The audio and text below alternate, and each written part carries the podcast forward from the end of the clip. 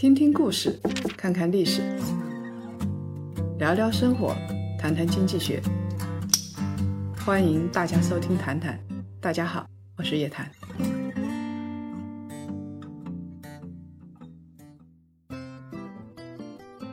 各位檀香，周五好，又到了我们的谈谈时间了。前几周我们讲的是高高在上的桥水、耶鲁这些基金是怎么配置他们的资产的。这一周啊，我们接地气。举普通中产中年家庭王五家的例子来具体的说一说，一个家庭资产配置到底应该怎么做？有一个中年人王五，三十五岁，在北方某个省会城市生活。他有两个孩子，一个上小学，一个上幼儿园。老婆呢，在家全职带娃。王五在公司里属于中层管理人员，税后月收入二点五万元。在当地已经不算低了。既然要说资产配置，首先得搞清楚什么是资产，什么是负债，收益又是怎么来的。王五家里呀，他爸妈是做建材生意的。他二十三岁大学毕业的时候，父母给他全款买了一套一百六十平米的婚房，价值一百万。当时的房子均价只有六千多块钱，现在已经涨到两万块钱了。房子的总价达到了三百万左右。这套房子呢，王五是拿来自住的。二零一九年呢，王五有点钱了，在周边又买了一套房子，均价两万左右。当时整套房子市场价格一百八十万，首付八十万左右。我们是按照百分之四十四的首付比例来计算的。他的贷款一百万，分三十年还清，每月还款将近六千块钱。现在呢，他买的第二套房。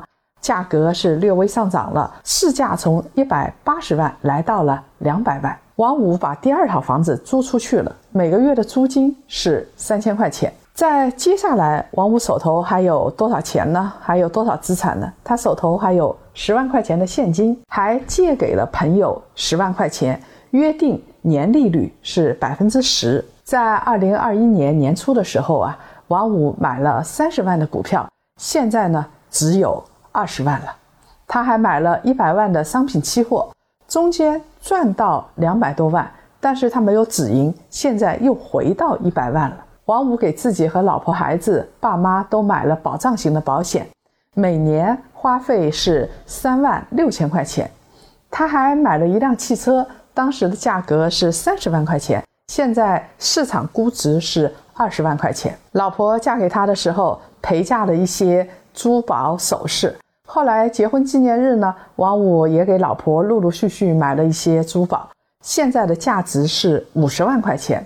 王五好喝两口，他收藏了一些白酒，这些白酒呢，哎，市场价也涨了。原来他买的时候是八万块钱，现在呢，市场卖出去十万块钱。我们来看看啊，王五的总资产是多少？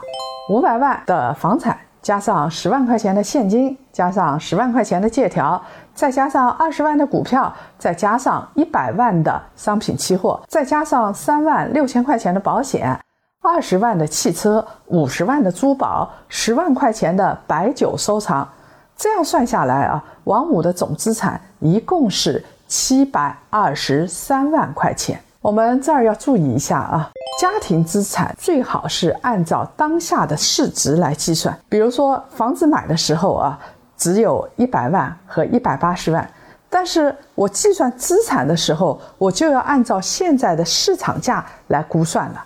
这么一算，就有五百万了。有了财富的感觉，王五的心里还是挺开心的，乐开了花。我们还有金融投资品，比如说像银行理财、股票。基金、大宗商品，这些都是金融投资品。我们是按照市价来计算的，把浮盈跟浮亏已经算在里头了。王五的总负债是多少呢？就是那笔房贷一百万。懂最入门的财会知识的就知道，总资产减掉总负债，就相当于他的净资产。王五的总资产是七百二十三万元，在当地算一个小小富翁了。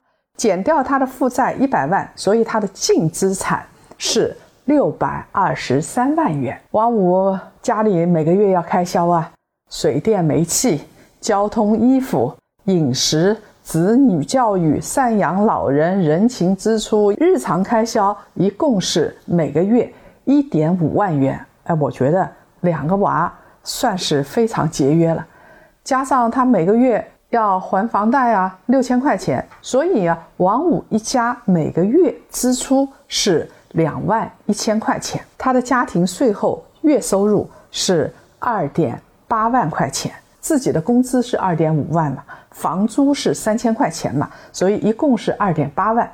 那他支出呢是两万一千块钱，所以每个月的净收入是七千块钱。王五家他的财富健不健康呢？总的来说啊，按照我们的标准来列是不太健康的。首先啊，王五已经三十五岁了，还有两个娃，上有老下有小。作为一个顶梁柱的中年人来说，他的每月的结余啊太少了。我们看一看啊，月结余率等于每个月的净收入除以每个月的总收入。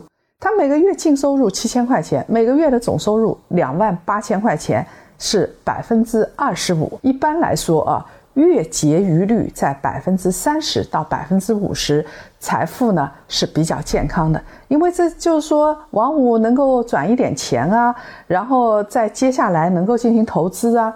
如果他的月结余率在百分之五十到百分之九十，也就是说他大半的收入都能转起来，后面才能过上体面的生活。然后我们再说第二个，为什么王五家不太健康呢？因为他的主要资产啊就是房子，其他的资产，股票、大宗商品，然后是借钱啊、白酒，都是流动性不强的。或者是风险很高的资产，我们来看王五家的这个表格啊，现金和现金等价物，它包括现金、活期储蓄、定期储蓄、货币基金、应收借款，一共加起来是二十万，在总资产里边占比是百分之二点七六。对于一个中年人的家庭，这样的占比是比较低的。那他还有金融资产啊，基金、股票、股权。